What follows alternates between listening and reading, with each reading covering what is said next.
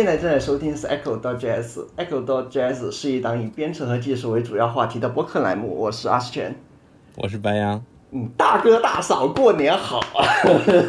过年好，过年 过年好，过年好！我们终于他更新了啊！具体为什么隔了那么久，其实没有什么特别理由，就单纯的就是懒。你连解释也不想解释了吗？解释就是掩饰，不如不解释，对吧？说得好，我们堂堂正正摆烂。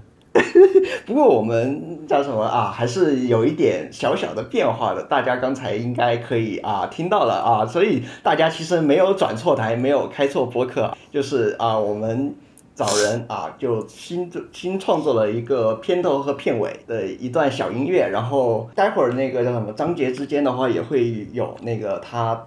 帮我们制作了一个音乐啊，所以呢，非常感谢这位 Meso 大佬啊，因为当时是这样的，就是当时我在那个微博上是微博上嘛，然后看到他那边可能会有一点点困难，然后是专门做这种类似于这种就是游戏音乐创作的音乐人，所以呢就找他约了一下我们 Echo Jazz 的一个开场音乐，所以在这里非常感谢这位大佬来能帮我们创作出啊这样子啊，大概就是这个样子。所以是不要钱的吗？还是花了点小钱的？不过还好，对于这种音乐创作来说，还是相对比较物美价廉的啊。我觉得我会把他的那个一个 Discord 那个联系链接呢，会放在那个 Show Notes 里面。如果大家感兴趣的话，可以去找他啊，再约一约之类的。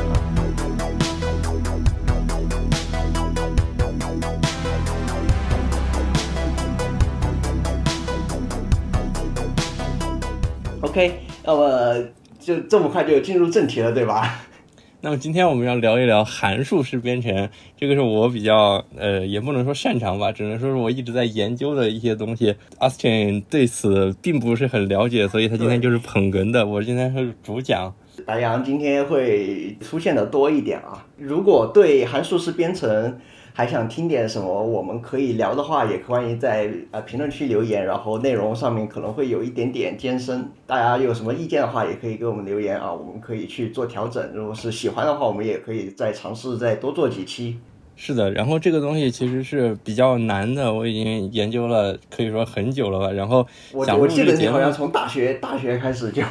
对对对，然后想录这个节目已经也已也是很久了，然后因为这个东西也是比较难，然后加上我本身可能以前也不是很懂，以前一直就想录一期，在我们还没有歌之前，我我就一直想录一期这个，但是就一直感觉比较难，我自己也讲不清楚，然后就一直在拖着。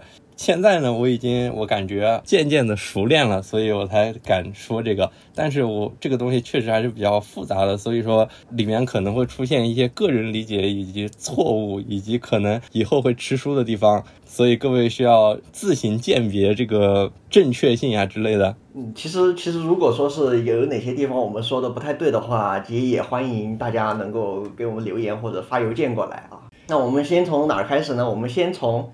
解释函数是编程到底是个什么东西这一点来开始吧，毕竟这个东西我不敢说全部吧，至少绝大部分我们的听众应该还是包括我自己啊，也都不是特别了解这个东西的。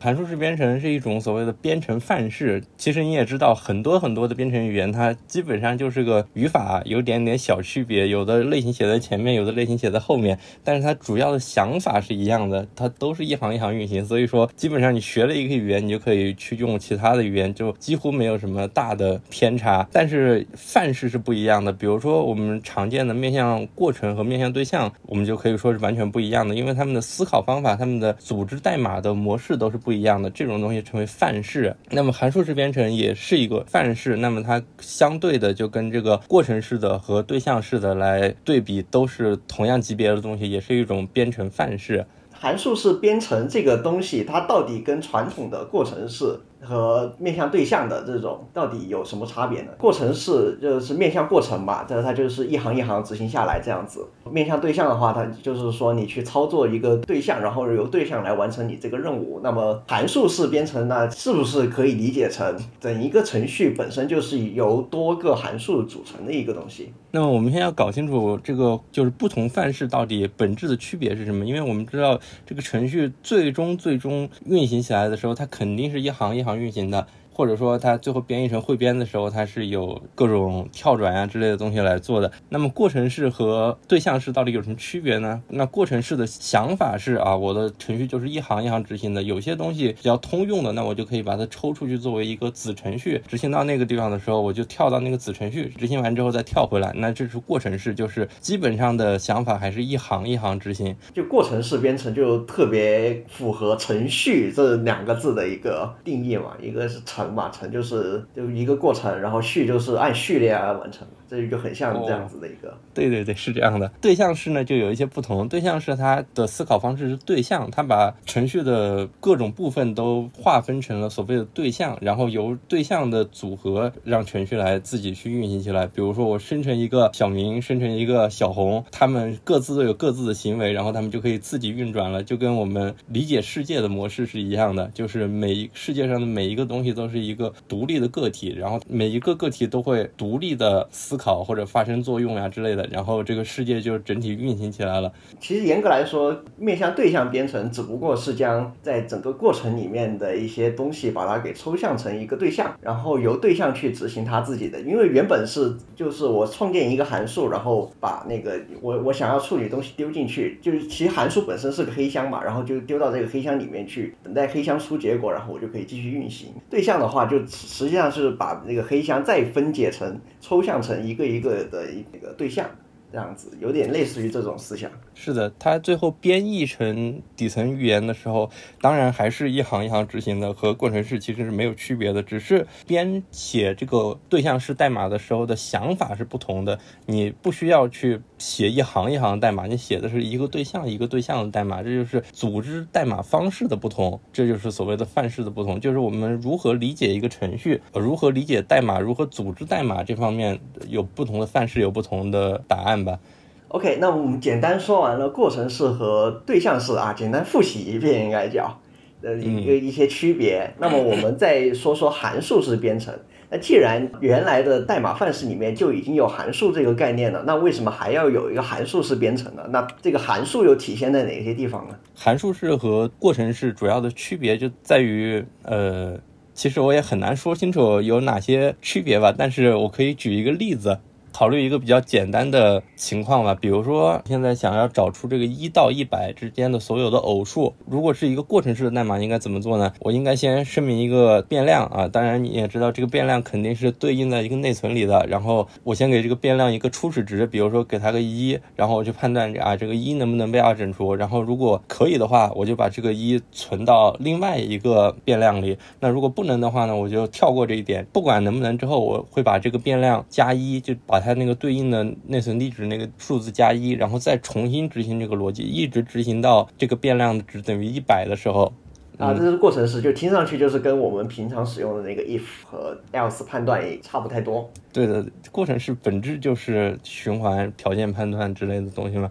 如果用函数来解决这个问题是怎样的呢？可以先有一个函数，我定义一个函数，那这个函数呢是要输入一个数字 n，如果这个 n 是偶数，那么就返回真，不然就返回假，这是第一个函数。第二个函数是。我要输入一个数组和一个判断规则，然后呢，只留下这个满足判断规则的数组的项，组成一个新的数组，就是我们常见的那个函数过滤嘛。听我们节目的应该都是前端的程序员吧，所以应该知道，就是 GS 里面不是也有数组的过滤吗？那个什么 F I 什么什么的那个，你可以现在去查一查 filter 啊 filter，嗨。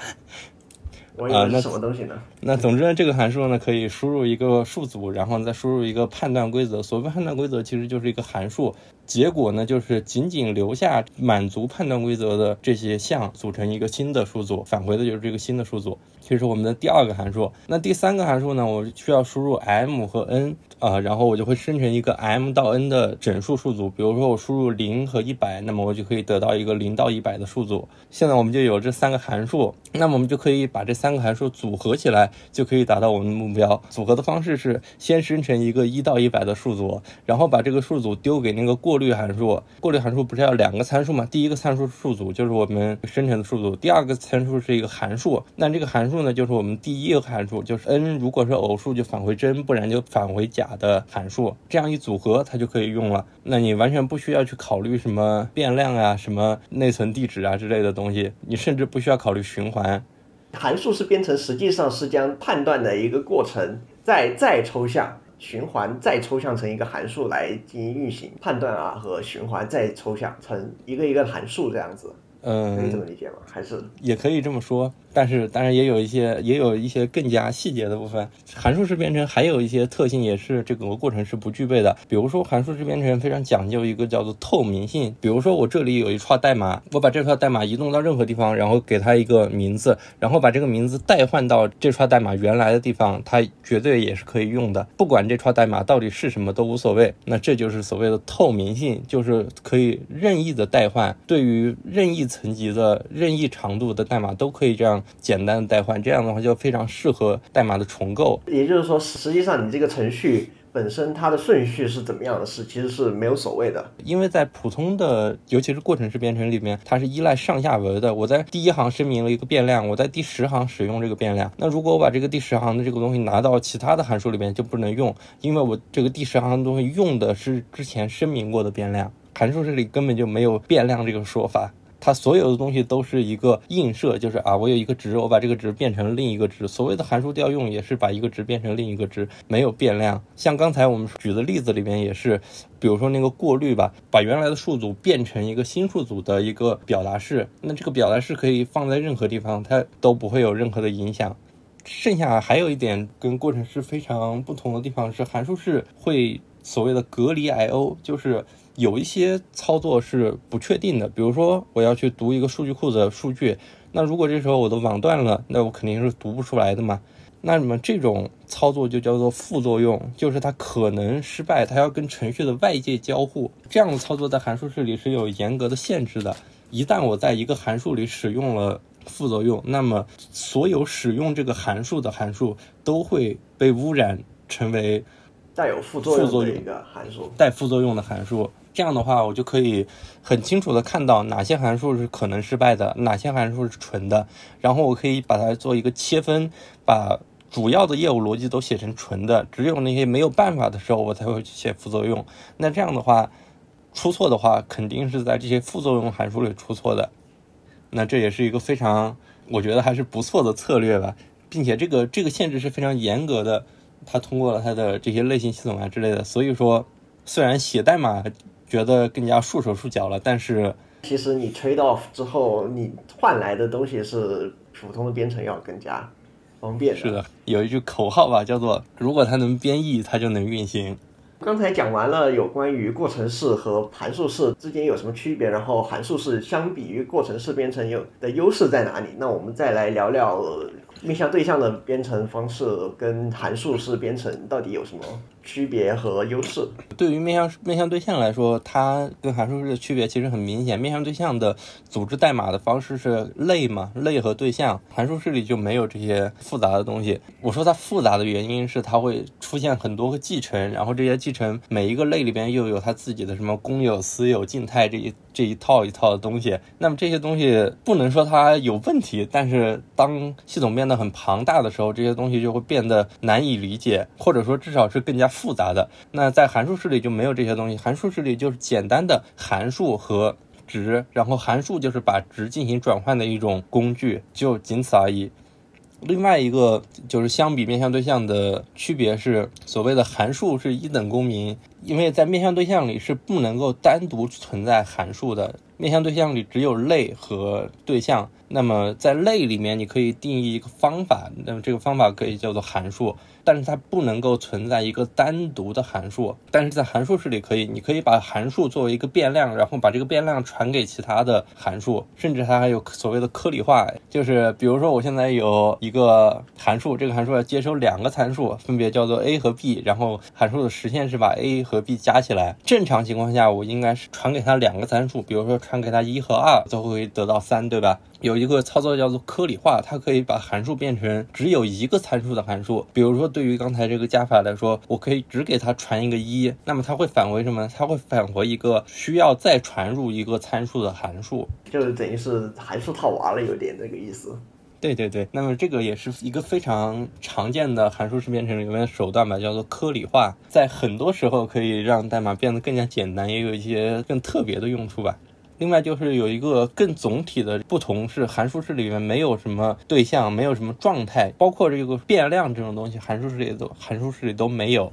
因为函数里非常讨厌，就是说啊，这个东西我在这个时刻访问它，它是一；我在下一个时刻访问它，它就是二之类的。这种不确定性是程序 bug 出现的根源嘛？所以在函数式里就不存在变量，也不存在可变状态。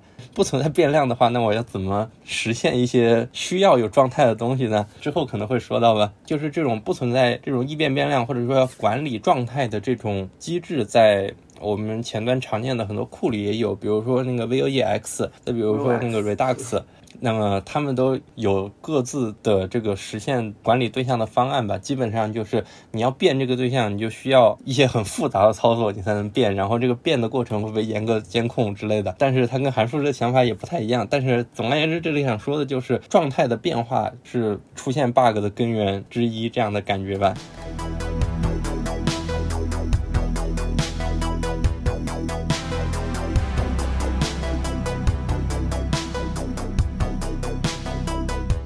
说到这里，那么你对函数式编程有什么了解吗？了吗？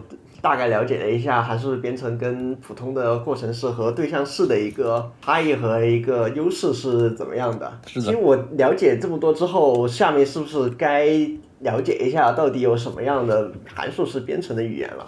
主要的函数式编程语言非常常见的吧，就叫做 Haskell，这个就是函数式里非常常见的语言吧。就算是跟函数式无关的一些地方，也基本上都在用 Haskell 的这个语法来介绍是一些函数式的理论吧。所以是非常常见的，大家公认的这样的一个入门吧。简单来说一下它的语法长什么样吧。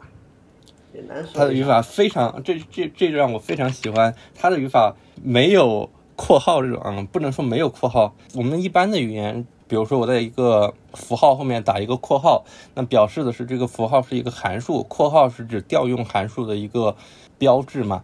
但是在 Haskell 里，调用函数的标志是空格，这样的话，我的整个程序都不会有那种各种各样的括号。其他语言里。比较常见的是那种大括号来弄一个函数的这个区域嘛。那么 Haskell 里呢，就跟那个 Python 差不多，就是有通过缩进来控制的。就纯缩进嘛？其实我挺讨厌纯缩进的，最近写 Python 的作业非常讨厌。这样的话就缺少了很多乱七八糟的括号，这样的话就非常的漂亮，这也是我非常喜欢的一点。其实我个人非常非常讨厌，就是什么写那个代码快不会不不用那个叫什么大括号的。非常讨厌啊！那你还不够熟练？不是不够熟练的问题，就啊非常多的 bug 是因为是是因为那个状态改变，对吧？我说非常多的 bug 就是因为缩进没有。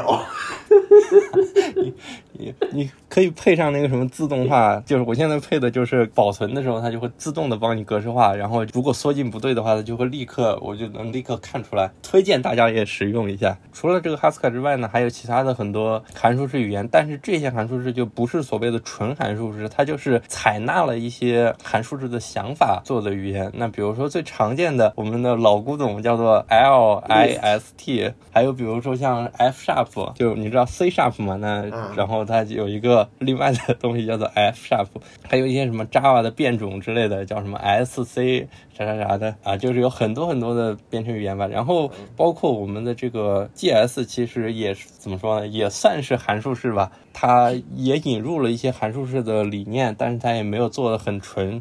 一说到 JavaScript 嘛，刚联想到您刚才说的叫什么，在函数式编程里面，函数是一等公民嘛。然后其实 JavaScript 里面其实也是，因为嗯，如如果你有做过 JavaScript 相关的那个开发的话，你就知道，其实，在呃 JavaScript 里面本身它函数是可以被存储到一个变量的，也可以作为啊，反正就可以在整个代码里面变成各种各样的形态。对对，它可以变成参数传给其他的函数，那这其实就是所谓的回调函数嘛，也是非常常见的套路。JS 也的回调函数也是被吐槽最多的一个嘛，又因为会造成大量的回调地区。啊，是的，当然也有很多解决方案，但是就相比来说，为什么大家学 Python 学的更多一点？就是那种纯入门的话，学 Python 会更简单一点。其实 Python 并不比 GS 简单多少，但是问题是 GS 的这个回调对于新手来说很难理解。因为 GS 也引入了很多函数的特性嘛，然后就有很多人想要在 GS 里去引入更多的函数式的特性。那么有一个非常常见的这个就是函数式的工具库吧，叫做 Lambda。然后他就引入了呃很多乱七八糟的函数吧，就是一个小的工具库的函数。然后这里面引入了很多，比如说像我刚才说的颗粒化，就我随便写一个函数，然后我把它丢到这个 Lambda 的颗粒化里，它就可以变成我刚才说的那种单参数函数，然后返回函数的那种形式啊。当然还有还有很多其他的东西，只能说可以凑合用。除了 Lambda，还有很多其他的。工具库就有人出了一些规范吧，那这个规范试图来协调各种工具库，让这些工具库可以混用。那么这个规范叫做幻想领地，那个里面就规定了很多所谓的类型类啊这样的东西。好，类型类是框架嘛？就它本身是一个框架吗？啊不，它本身是一个文档。哦，它它就是一个类似于叫什么呃，JS 里面 JavaScript 里面的一个函数式编程的一个规范文档，然后是民间自己整理的那种，是吧？对对对对对，这样。比如说，我想实现一个库，我只要去，我如果能按照它的那个文档去把我的库实现的话，我的这个库就可以跟其他的这些 Lambda 之类的东西混合使用，就不会出现问题。啊，虽然已大家已经做很多这样的努力吧，当然还有很多其他的 GS 的库，比如说什么什么 S，就翻 我只我只记我只记得这个翻译过的名字，大概就是有一个叫做避难所，还有一个叫做民间故事。什么鬼？总而言之，就是有这样很多的这些工具库。那这些工具库呢，都实现了一些函数式的结构，并且好像大部分吧都遵循了这个规范，可以互相使用。但即使这样，你用起来还是会有很多不爽的地方，因为 GS 看起来啊，它挺函数式的，但你用起来，你就会发现有很多屎的地方。所以，其实如果说是真的想去接触那个函数式编程的话，最好还是原汤化原石去找 Haskell 去。看一下会比较好，是吧？对对对对对，但不幸的是，Haskell 写网页会非常的不舒服，因为它本来就是一个后端语言嘛，你不可能去用 GS 的生态，那你就更不可能去用什么 React 这样的东西。那么你难道要全部从头开始吗？这样的话就太费劲了。也也那也，我觉得也在座的各位也不太想用 JavaScript 之外的语言来写网页了吧？我觉得。对，一般来说的话，这些编程员大多都是处理后端请求会比较多，我觉得。啊，是的，怎么说？其实后端的复杂度，其实我觉得没有那么高啊。就后后端有什么？不就是一个请求来了，然后我去查一下数据库吗？这样子吗？原来后端在你你这里是如此的不堪。那些花里胡哨的什么线程啊，这些东西，基本上都是 bug 的来源。大家也基本上都是这样想的吧？比如说，你知道那个什么云函数之类的东西嘛？其实就是把一个接口简单的实现，然后就丢到这个对，没错，就就 serverless 嘛，就类似于 serverless 的那种概念嘛。我只需要编写一个接口的程序，我就可以把这个丢到云端，然后直接执行了，然后就可以用了。所以你看多么简单方便，没有那些 Java 那些屎。我在上家公司写那个 Java 就他妈。就有人就非要在那里面搞线程，然后写的有跟屎一样，然后就天天死锁，然后就天天重启，最后也查不出来问题是啥，就每次出了问题就得重启，太惨了，太惨了。所以不会写复杂的代码就不要写，不要瞎搞。好的，我们继我们继续，接下来该到哪了？那么现在这个编程主要的困难，其实在前端。尤其是一些很复杂的网页，我们已经出现了什么 Vue 啊、React 啊这样的东西，但是它还有很多复杂的东西，所以我们又出现了什么 Vue X 啊、Redux 各种各样的前端的框架。那么这些框架其实我觉得它的本质逻辑就是把前端这个工作再细分成为逻辑的部分和显示页面的部分。其实前端要处理的逻辑挺多的，就是包括请求后端，然后把后端返回的数据怎么样能够展示到屏幕上。如果后端返回的数数据不对的话，还还需要自己处理一下之类的。所以主要的复杂度就在这里，而 GS 又不是那么的好用，所以我们的页面就写的跟屎一样。那么幸运的是啊，函数式这一套东西也也可以完全的跟 GS 的生态对接，当然不是用 GS 语言，呃，有一个东西叫做 ELM，那么它就是一个很参考函数式的一个前端框架吧，但是它并不是就是引入一个库那么简单，它是一套新的语言，它最后能编译成 GS，最后能编译成网页，听上去就跟那个 TypeScript 的是一样的一种类型。对对对，它的语法就跟这个 Haskell 差不多的，但是它比 Haskell 来说要少一点这个类型类啊，一个比较复杂的东西的能力。它把因为这个东西过于复杂，它就把它去掉了，它就不允许你写，你只能写简单的。但即使你写简单的，也会方便很多，就是比 GS 的表现力来说。那么大家可以去尝试一下，之后我们会把地址放上。还有一个就是我现在的主力叫做 PureScript。呃，当然，这个也是一个新的语言，它的语法跟 Haskell 几乎是一样的，并且它有刚才说的这个 ELM 里边的没有的很多特性，比如说类型类之类的。但是它比起 Haskell 来说，还是缺少着很多插件之类的东西吧。但是它的能力已经很强了，几乎是可以用的了，这样的感觉。这几乎可以用和可用，这这个差别还是挺大的。你你倒是说一下。它可能缺一些什么东西吧？我觉得最不爽的地方是它的一些插件之类的，就 VS Code 的插件啊，什么格式化的插件呀之类的，就生态代码相对没那么好，就有点。对对对，代码提示估计还是有的，然后它它也有自己的包管理器之类的，但是因为没什么人用嘛，所以那个有很多都是那种被淘汰的，就很久以前的库，你还得自己手动的重搞一下你才能用之类的。然后还有一些就是，比如说代码提示没有那个 Haskell 做的那么好，还有它的格式化工具也是一个非常垃圾的东西，就会出现一些不说 bug 吧，但是会出现一些，就是我希望它是这样格式的，但是它格式出来的效果并不是我想要的这种。哎，那这样的话，那这样的话就说明那个 Pure Scripts 是不是在语法上会有一些歧义啊？如果听你这么说的话，呃，我觉得只是它格式化工具的实现有问题罢了。啊。因为我如果如果是这样的话，我第一反应可能会想到就是 PureScript 它本身是不是叫什么呃有有些有些东西是有歧义的，它只是说两种写法都可以，只不过你是更 prefer 你自己的那一个写法，那它改不了这样子是吧？啊，没有，就是比如说我两个函数写在一起，我希望它们中间不要有空格，但是我一保存它空格就出现了，就会出现这样的情况，就是因为这个格式化工具太烂了，然后我就非常依赖这个东西，就是。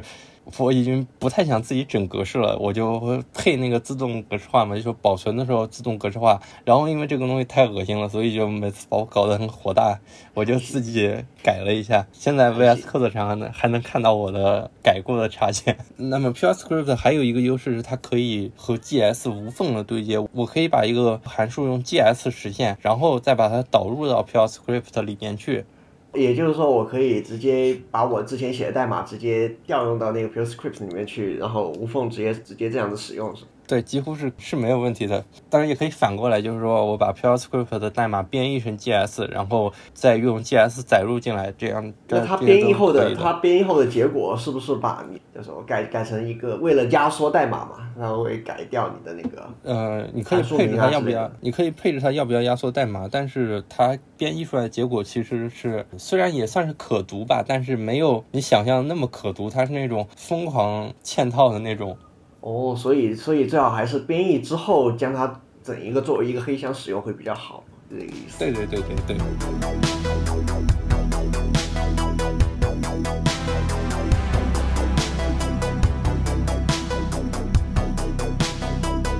OK，那既然讲到这里的话，那我们就再往稍微往深入那么一丢丢啊，来讲讲有关于函数式编程更深层次的一些东西。那么我觉得它的优势啊，就是首先它是简单的，它没有面向对象那么花里胡哨的东西，没有那些类啊之类的东西，你的思维负担不需要那么的，不需要那么大，就你只需要着重你眼前想要实现的东西就可以了。实现完之后，它就是个黑箱，然后就可以把它摆在旁边，然后你想用的时候拿过来用，没有什么类啊、对象啊这些，你得去考虑一个很庞大的结构。另外就是它是所谓的透明的，就是可以随意的等量代换，刚才也说过嘛。对于重构代码来说就非常方便，这个真的非常的爽，你可以 试一试。我我觉得，我觉得我不是，我就听你说，我就觉得你已经很爽了，爽到升天的那种。这样的话，我就可以，就是基本上我就是随便胡写，只要东西能够实现就可以了。之后想要优化的时候，我就可以刷刷刷把它优化的非常漂亮。另外一点就是它很适合于做并发，它是尽可能的不互相依赖的，就不会出现一大坨东西我们没有办法把它分开的情况。那么这个时候我就可以做一些，比如说并行操作。如果两个运算没有任何关系的话，我就可以把它放在不同 CPU 来计算嘛。那这样的话，就所谓的多核的并发能力就会比较，就是很自然的，就不需要你去搞什么线程之类的。我在编译器的层面就可以做这件事情。嗯，其实这些东西都是你刚才大致都讲过的。那我们再深入一点呢？就比如说我在函数式编程下面还有什么比较常见的一些理论啊，可以给大家讲一讲的。好，那么说到这里就更加复杂了。呃，函数式里有一套非常复杂的叫做类型系统吧，它跟这就是我们常见的那种什么 TS 或者说 C 的这个类型系统有一些区别啊。总的来说，它可以通过两个东西，一个叫做类型，一个叫做类型类来定义一个概念。在逻辑学里边，我们有一个描述的方法，叫做一个概念，它有所谓的内涵和外延。所谓的内涵就是指这个东西的特殊之处是什么，那外延是指这个东西它属于什么类里面。比如说，三角形是什么？三角形可以描述成平面上的三个非共线的点，也可以描述成，比如说一个角度和。一个点啊，什么两角一边，两边一角，高中学那些吗？啊，对，就是如何确定一个三角形的那些嘛。我大大致就是说，不在一条线上的三个点组合起来就可以是个三角形嘛。就是说，我们可以有很多种方法都可以描述一个三角形。那么这个为什么它被称为一个三角形？就是因为它是这样的，是这三个不共线连组成的这样的。那外延是什么呢？外延是指它属于什么？比如说，我们说三角形，它属于一个图形。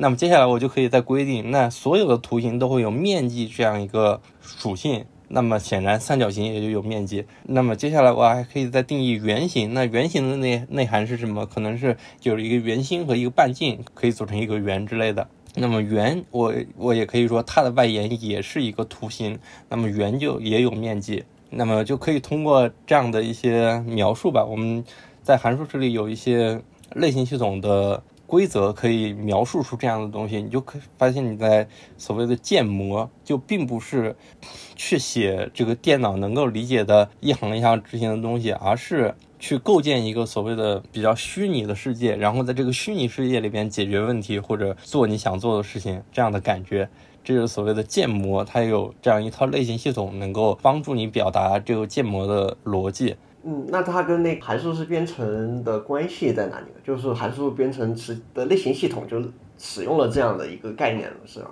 准确的说是 Haskell 这个类型系统使用了这个这一套类型系统来描述。那么这一套类型系统呢，它叫做 System F。System F 有一些不好处理的地方，实际实现的是一个叫做 HM 的类型系统。啊，这还挺复杂的。那么另外它还有一点，还是这个类型系统的。特点吧，就是位词的上下文多态。比如说，把一和一加起来，那你知道它等于二。那我说你把 a 和 b 加起来，你知道它等于 a b。我们都用了“加”这个词，但是它在不同的上下文里，它的意思是不一样的。在一加一这个例子里，它的意思是数学的这个加法；在 a 加 b 的这个例子，它的意思其实是字符串拼接。就是说，在不同的上下文里，这个谓词它的意思是不一样的。那么，在这个类型系统里，也可以表达这一点。所以它就会有类似于一个二义性的一个问题。不过这个二义性的问题的话，那么它是怎么去处理？就因因为如果你处理不当的话，就会造成歧义，一个数字不能加一个字符串这样。对对，所以它有一套比较严格的类型系统，就是所谓的类型类来实现这一套逻辑。这个东西挺复杂的。不是一下子能够讲清的。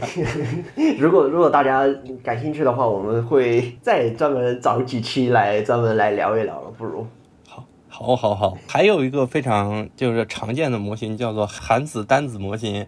比如说，我现在说一个值，它是一个 int 类型，那么你可以知道这个值就是一个数字嘛，就是一个整数嘛。但是我可以在前面加一个修饰词，比如说我可以在前面加一个 maybe，那么它就变成了一个可能是数字，也可能是空的一个东西。就那就相当于是其他，比如 Python 或者 Swift 里面的一个 optional 的一个关键词了。你说的这个结构几乎就是从函数式的 maybe 翻译过去的。有了这种能力的话，把它当成一个 int 的值来什么加减乘除啊，这都可以。但是刚才不是说它可能是空的吗？如果它是空的，那么我最后取答案的时候，我得到的就是一个 nothing，就是一个啥都没有的东西。那如果它不是空的，我最后就能取到一个正确的计算结果。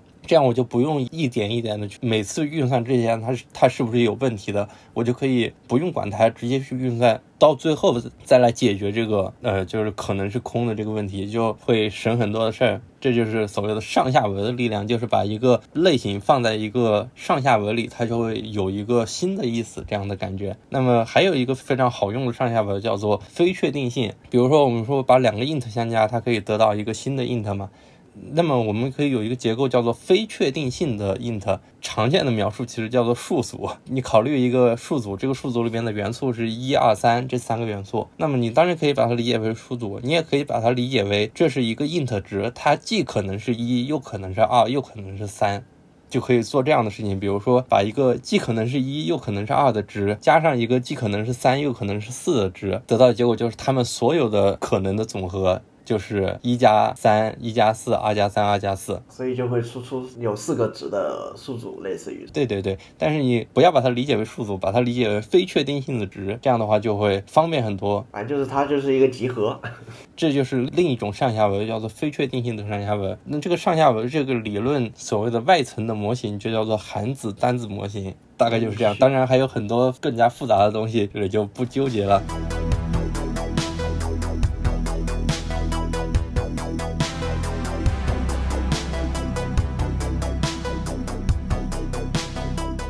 最后我来再我再吟唱一些魔法，再吟唱一些魔法，还有什么魔法？赶紧吟唱了。那这里我就不详细讲解了，这个想了解的同学一个抛砖引玉一下关键词吧，让你能够去搜索啊之类的。就抛砖引玉一下，我们后面会把这些相关资料再放到 show notes 里面去，然后大家有兴趣的话。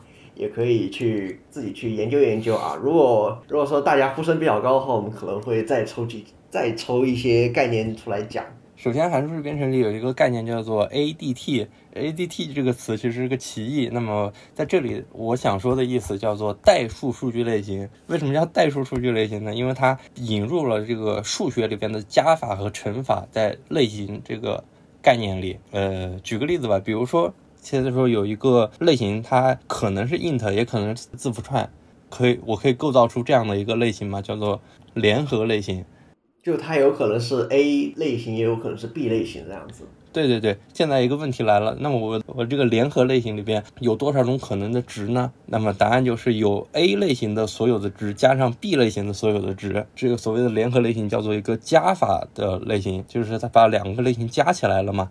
相对的叫做乘法类型，考虑一个对象，这个对象里面有 A 和 B 两个键吧，A 这个键对应的值的类型是 A 类型，B 这个键对应的值的类型是 B 类型。考虑这个 A、B 组成的对象，那么它所有的值有多少种可能呢？就是 A 乘 B 种可能，这就是所谓的乘法类型。在这个基础上，可以再去推演什么函数的类型啊，什么泛型的类型啊之类的，然后都可以套到这个数学公式上，非常的神奇。这套理论呢，叫做 ADT。叫做代数数据类型。呃，如果你是用 TS 的话，这个也是非常明显的。但 Java 里边并没有这样的设计。TS 的类型就跟 ADT 有相当大的关系吧。刚才说的 h a s k a 也是 ADT 作为主要来构建的。再说一些常见的魔法，比如说函数式这一套东西，它有一个理论基础叫做 Lambda 演算，这个可能也有很多同学听说过吧。具体是啥我就不讲了。然后在这个下面会有一个叫做组合子逻辑，就有一个叫做 SK SK 组。组合子吧，那么这个组合子跟 lambda 演算是等价的，它也是一套呃数学理论了，挺有趣的。在 lambda 演算之后，人们引入了所谓的有类型的 lambda 演算，那么在这个上面发展出了一个理论，叫做科里霍华德统构，就是在这一套架构里边的程序的类型可以和逻辑学里边的逻辑定理联系在一起。它的核心逻辑是这样子，就是我给定一个类型，然后我去问这个类型，你能你能不能写出一个对应的这个 lambda 演算里边的值来？这个问题叫做类型拘留问题。那么最后的答案是，如果这个类型里边有值的话，把这个类型翻译成一个逻辑定理，这个逻辑定定理一定是成立的，就非常的神奇。所以就有人拿这个东西去做一些就是数学上的证明呀之类的，比较有名的东西叫做 COQ。然后这这里边呢又有一些非常复杂的东西，就是刚才说的那个逻辑定理，它要放在一个框架里，叫做直觉逻辑。那这个直觉逻辑有一个非常常见的表述，叫做希尔伯特演绎系统。不过这些都比较复杂，就不在这里深入讲解了。然后刚才说的 System F 呢，是有类型 Lambda 演算的一个进阶版本。在这个之上呢，还有一个东西叫做 Lambda 立方体，就有一些更加复杂的类型系统。呃，这些就是比较前沿的部分了。这里我也不是特别的理解，那么给大家自己去查吧。那就我觉得，我觉得光听你说就已经够复杂的了。是啊，这些超级复杂的这些东西呢，我们就暂且按下不表啊。我们如果以后有机会的话，也许可能会在节目里面。对对对，然后如果有什么问题，我们可以加群，可以来跟我探讨。我可以，我可以手把手的带你入门函数式，好吧？那那今天的节目就先到这了。好好好好。你现在正在收听的是 Echo 到 JS，Echo 到 JS 是一档以编程和技术为主要话题的播客栏目。我们推荐使用泛用型播客客户端收听 Echo 到 JS。你也可以在 QQ 音乐、小宇宙、Spotify、蜻蜓 FM 等音频平台收听我们的节目。我们的官网地址是 EchoJazzPodcast.com。你也可以关注我们的 Telegram 频道，地址是 t.me 斜杠 EchoJazzPodcast。你也可以通过留言、邮件和加入 Echo 到 JS 听众 QQ 群的方式与我们联系，联系方式详见 Show Notes 或官网。我是阿 s 陈，我是白杨，那我们下期再见。